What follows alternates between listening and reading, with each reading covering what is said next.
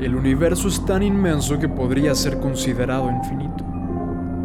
Con escenarios interminables y la existencia de un poder tan grande como el de la imaginación, sería casi imposible que entre tantas historias que el mundo tiene para contar, ninguna de ellas te resultara un poco familiar. No importa quién eres, de dónde vienes o a dónde vas, encontrarás que estos relatos tienen algo que enseñar escuchados en muchos lugares y épocas que aún no hemos visitado. Esta colección de cuentos tan lejanos hoy se sintoniza para el oído humano. Estas son algunas historias conocidas de paraderos desconocidos.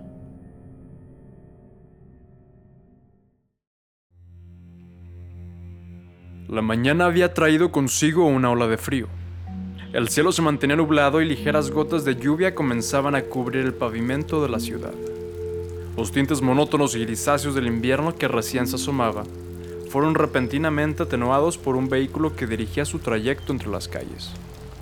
Era un carro rojo brillante, de otra época, que destacaba entre las avenidas de la metrópoli de la misma forma en la que un párrafo subrayado resalta en un libro de texto.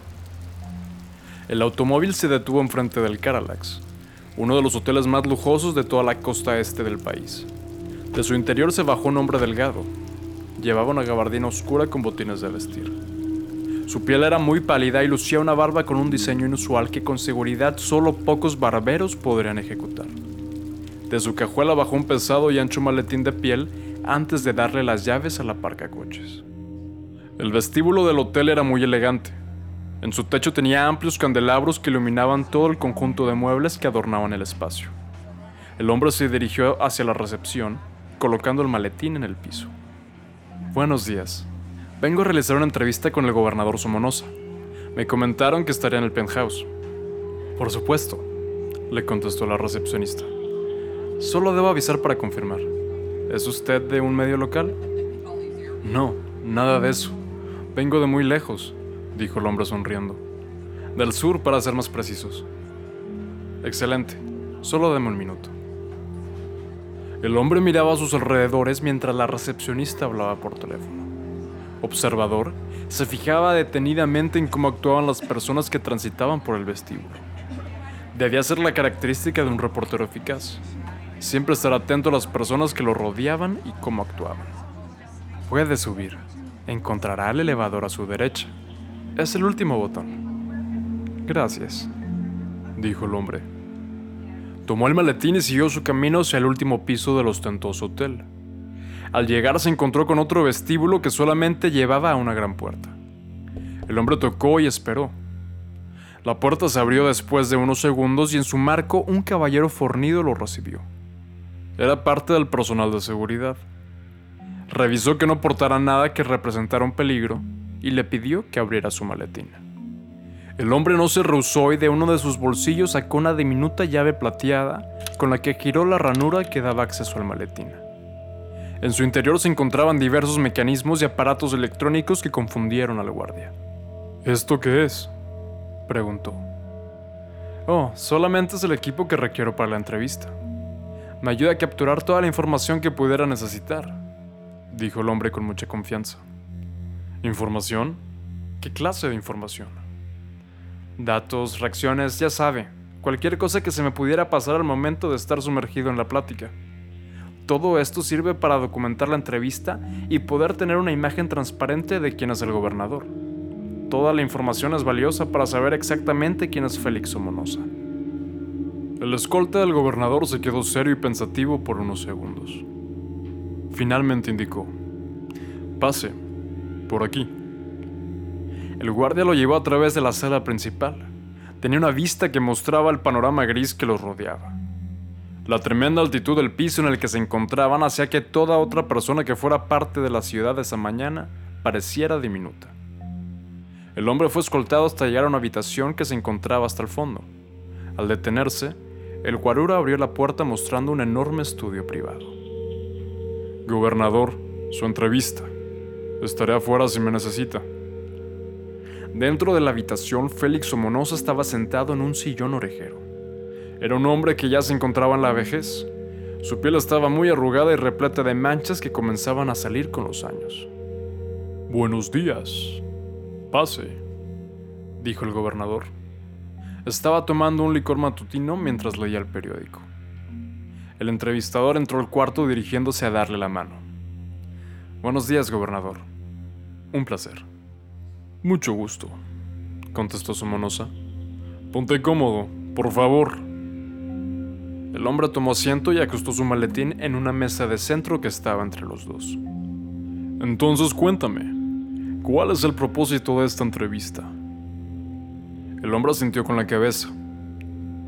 El propósito de esto es conocer quién es usted realmente, gobernador Somonosa. Quiero poder descubrir qué lo mueve, sus pasiones, motivaciones.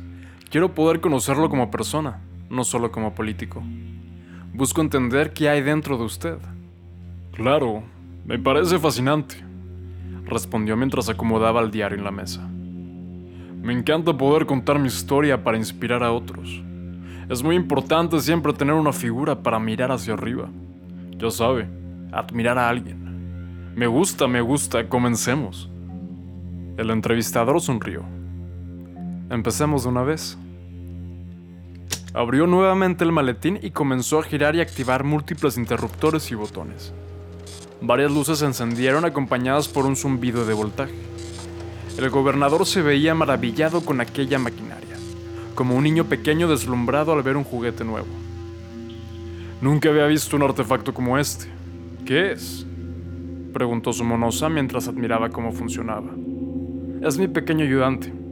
Hace que la conversación sea lo más efectiva posible. Me imagino que le han tocado muchas entrevistas tediosas y sin sentido contestó el entrevistador mientras terminaba de calibrar la máquina. Vaya que sí, la gran mayoría son una pérdida de tiempo, dijo el gobernador dándole un sorbo a su alcohol. El entrevistador rió. Creo que el problema es que la mayoría no sabe qué temas abordar. Pueden pasar horas hablando de cosas que no van a llevar la plática a ninguna parte. Hacer preguntas puede parecer fácil, pero si quieres llegar al verdadero epítome de una persona, la realidad es que preguntar se vuelve un arte sumamente complejo. Solo basta con pocas pero muy acertadas preguntas para encontrar cualquier cosa que se pudiera llegar a buscar. Este maletín me ayuda a eso. Entonces veamos si encuentras lo que buscas. Por cierto, creo que no te pregunté tu nombre, contestó Somonosa. Oh, no se preocupe, no quisiera quitarle el tiempo con más presentaciones. El hombre seguía ajustando el artilugio con mucha delicadeza y precisión. Listo, esto ya está. Bueno, gobernador, si le parece, me gustaría abrir con una pregunta sencilla.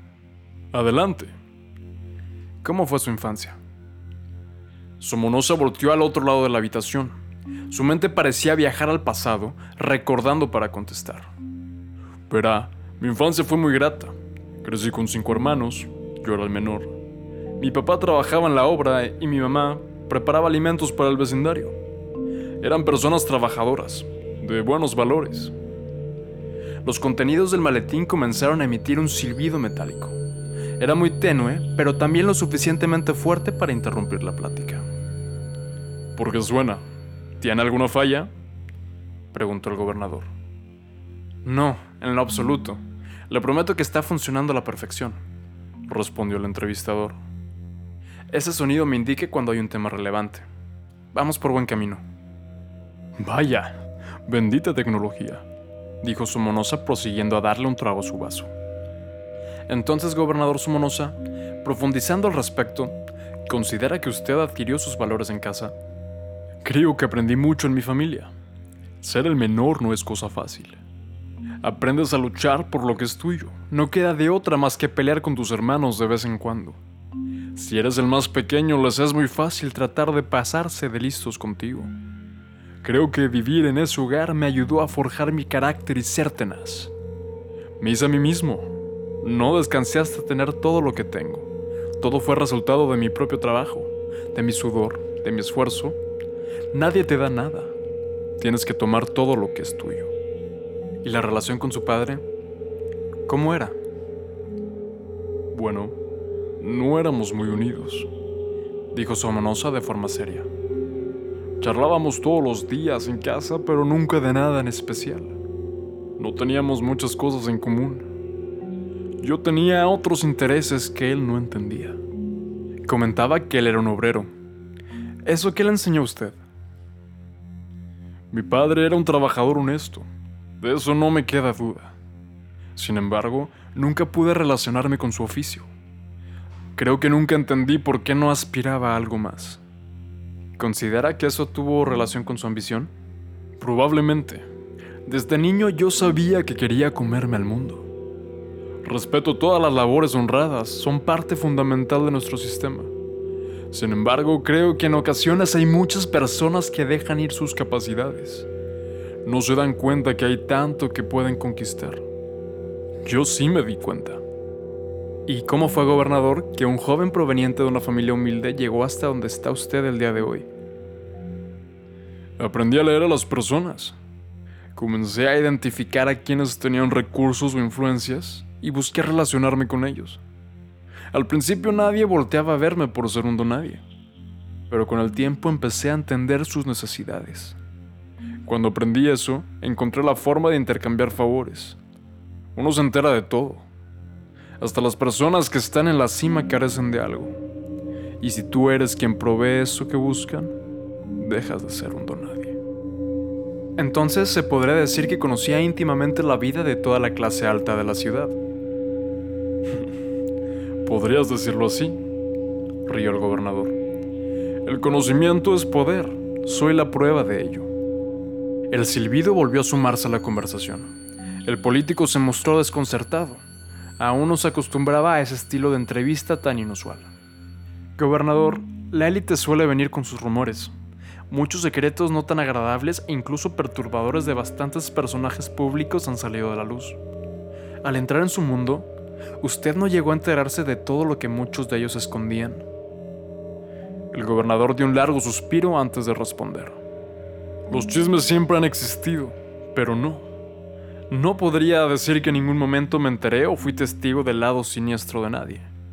Al ser un político, mi compromiso está en denunciar el mal y que el crimen pague. Mis valores no me permitirían hacer lo contrario. El maletín disparó nuevamente su peculiar sonido. Con todo respeto, usted tampoco ha estado exento de escándalos. Se ha hablado mucho de su vida personal y su gobierno ha tenido un sinfín de fuertes acusaciones. ¿Qué puede comentar al respecto? El gobernador se mantuvo serio, viendo de forma desencantada al entrevistador. Como dije, los chismes siempre han existido. Si te parece, me gustaría que pasemos a otra pregunta. El entrevistador sonrió. Desde luego. Ambos personajes se veían fijamente mientras la plática se volvía más tensa. Gobernador, una cosa es buscar superarse y ser exitoso, y otra es aspirar al poder en un puesto político. No cualquiera busca dedicar su vida al servicio público. ¿Qué fue lo que lo llevó a perseguir este cargo? Al principio no era la intención. Como muchos jóvenes, mi meta era convertirme en alguien. Pero la política no estaba originalmente en ese plan. Fue hasta después, cuando ya había alcanzado un estatus social y construido mi propio patrimonio, que me di cuenta del verdadero potencial que tiene un puesto en el sector público. ¿Qué clase de potencial? La influencia que tiene uno en su alrededor. Entendí que para crear un cambio significativo uno tenía que estar dentro. Fue hasta que entré a la política que logré mejorar tanto la calidad de vida en el Estado y en toda nuestra comunidad. No se imagina qué tan felices y agradecidos están todos desde que entré al cargo. El gobernador se quedó callado en un silencio incómodo mirando al maletín. Esperaba que éste comenzara a sonar para darle el visto bueno sobre sus maravillas como político. Él consideraba que si algo era un tema interesante, tendría que ser su sobresaliente desempeño en el puesto. El maletín, sin embargo, no provocó ningún sonido, y el silencio fue como un golpe al ego del gobernador así que continuó respondiendo de forma molesta. De la misma manera en que yo llegué a donde estoy en contra de cualquier pronóstico, siempre he querido que mi comunidad también prospere.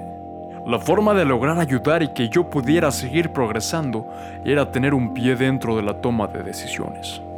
El entrevistador esperó brevemente para pensar en la pregunta ideal.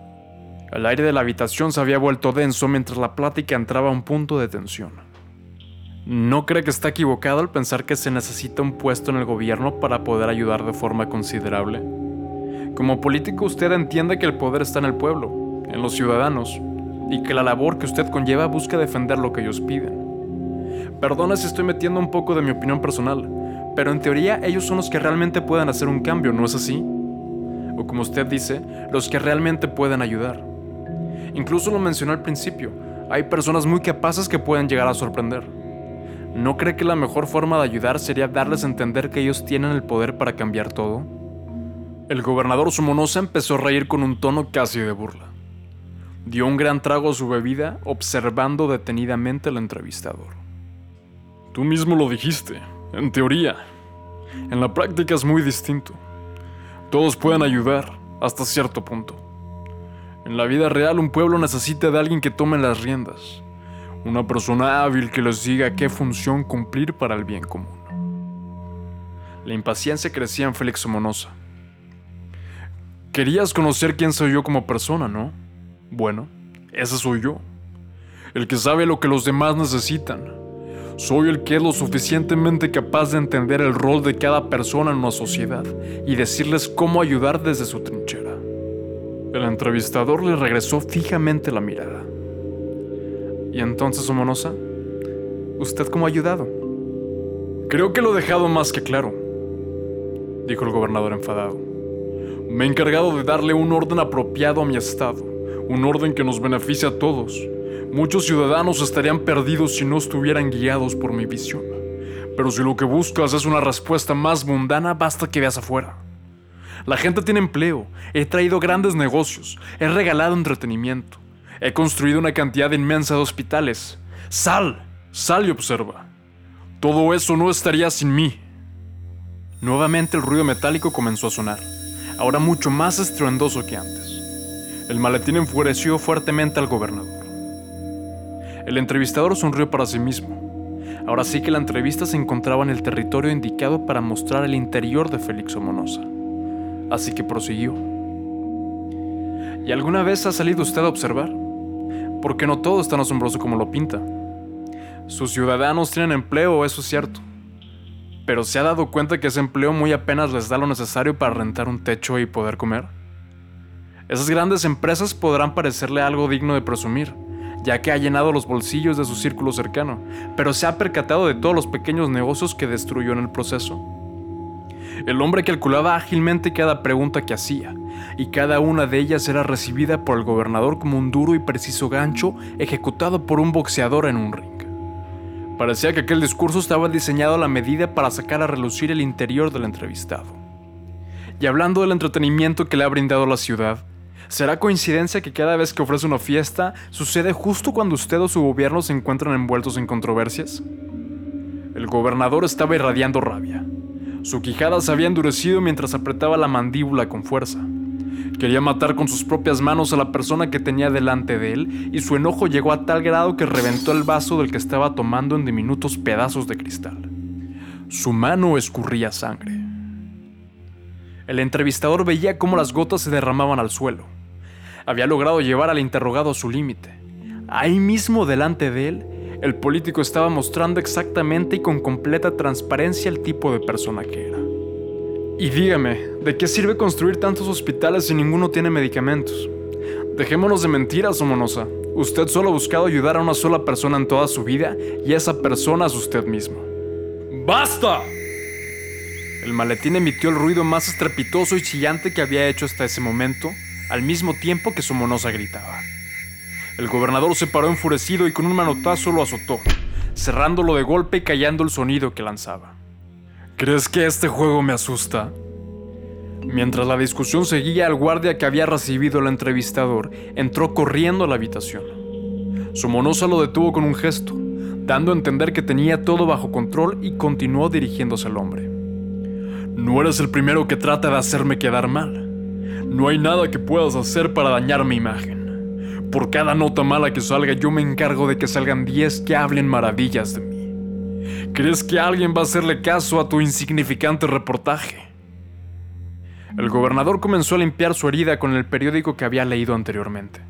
Veía a su contrincante con arrogancia, como si al haber callado el maletín ya había vencido también a su dueño. Nadie me toca. ¿Entiendes? El entrevistador comenzó a reír puso llave al maletín y mientras lo hacía no podía controlar su risa.